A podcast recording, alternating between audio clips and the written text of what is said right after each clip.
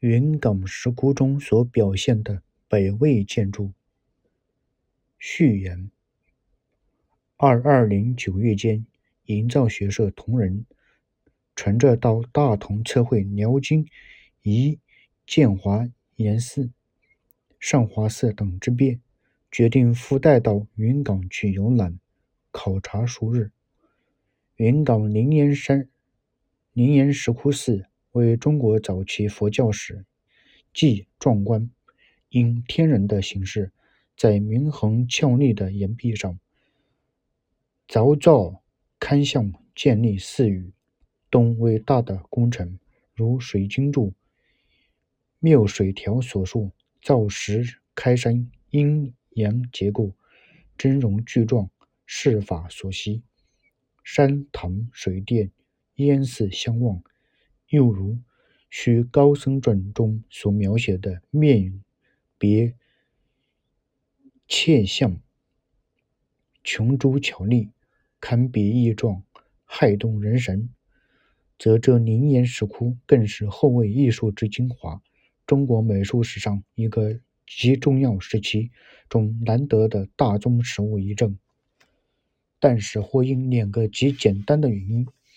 这云冈石窟的雕刻，除掉其在宗教意义上平收人民香火、偶遭帝王寻衅礼拜外，十数世纪来，直到近三十余年前，在这讲究金石考古学说的中国里，却并未有人注意及之。我们所疑心的几个简单的原因，第一个，显而易见的是。自是地处边僻，交通不便。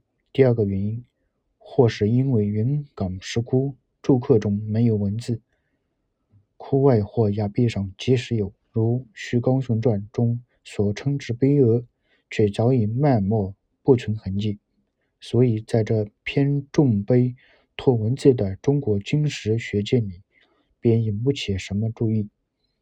第三个原因。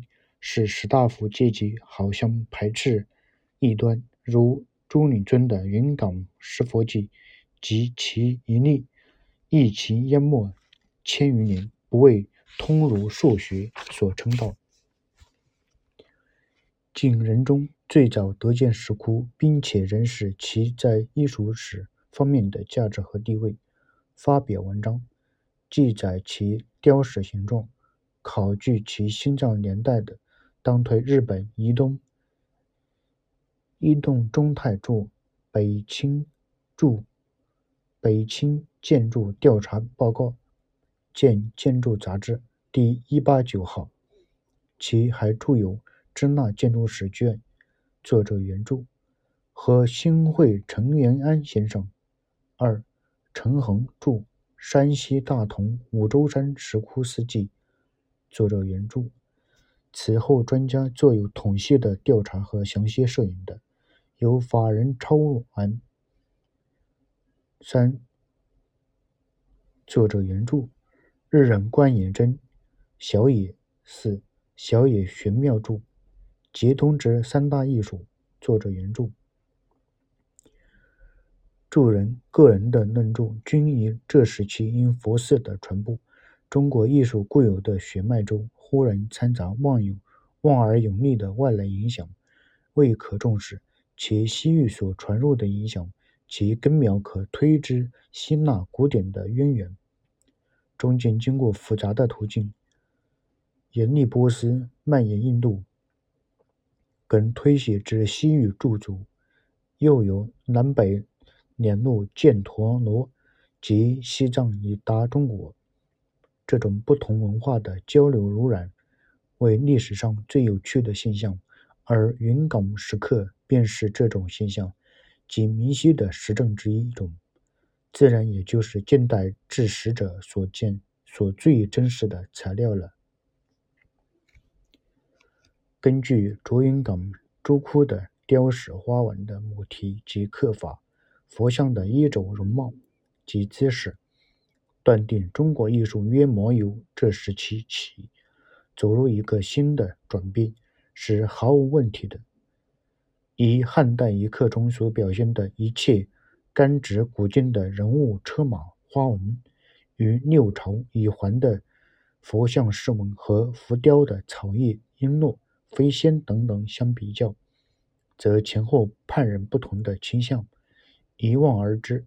仅以刻法而论，前者单简明完，后者在质朴中忽而柔和生动，更是相趋悬殊。但云冈雕刻中非中国的表现甚多，或显明承袭希腊古典宗脉，或繁复的掺杂印度佛教艺术影响，其主要各派元素多时无人包庇，不难历历辨认出来的。因此，由于后魏迁洛以后所建义阙石窟及龙门朱刻稍不相同。以地点论，洛阳一阙也是中原文化中心所在；以时间论，魏帝迁洛时，距五州凿窟已经半世纪之久。此期中国本有艺术的风格，得到西域袭入的增益后，更是根深蒂固，一日千里。反对反将外来势力极渐融化，与本有的精神置于一炉。云冈雕刻既然是既然上于汉刻迥矣，下于龙门教，又有很大的差别。其在中国艺术史中，故自成一种特殊时期。近来中西人士对云冈石窟更感兴趣，专程到那里而被鉴赏的。便成为常事。摄影翻印，到处可以看到。同仁等初意不过是来大同机会不易，顺便去灵岩开开眼界，瞻仰后位艺术的重要表现。如果获得一些新的材料，则不妨同录笔记下来，作为一种原稿研究补遗。以前从收集建筑实物史料方面，我们早就注意到原稿。龙门及天龙山等处石刻上建筑的价值，所造就造像之外，影像影片中所呈示的各种浮雕花纹及建筑部分，若门楣、栏杆、柱塔等等，均早已列入我们建筑实物史料的档库。这次来云冈，我们得以亲自抚摸这些震撼的建筑实物遗证。同行诸人不约而同的第一转念，便是做一种关于云冈石窟的建筑的方面比较详尽的分类报告。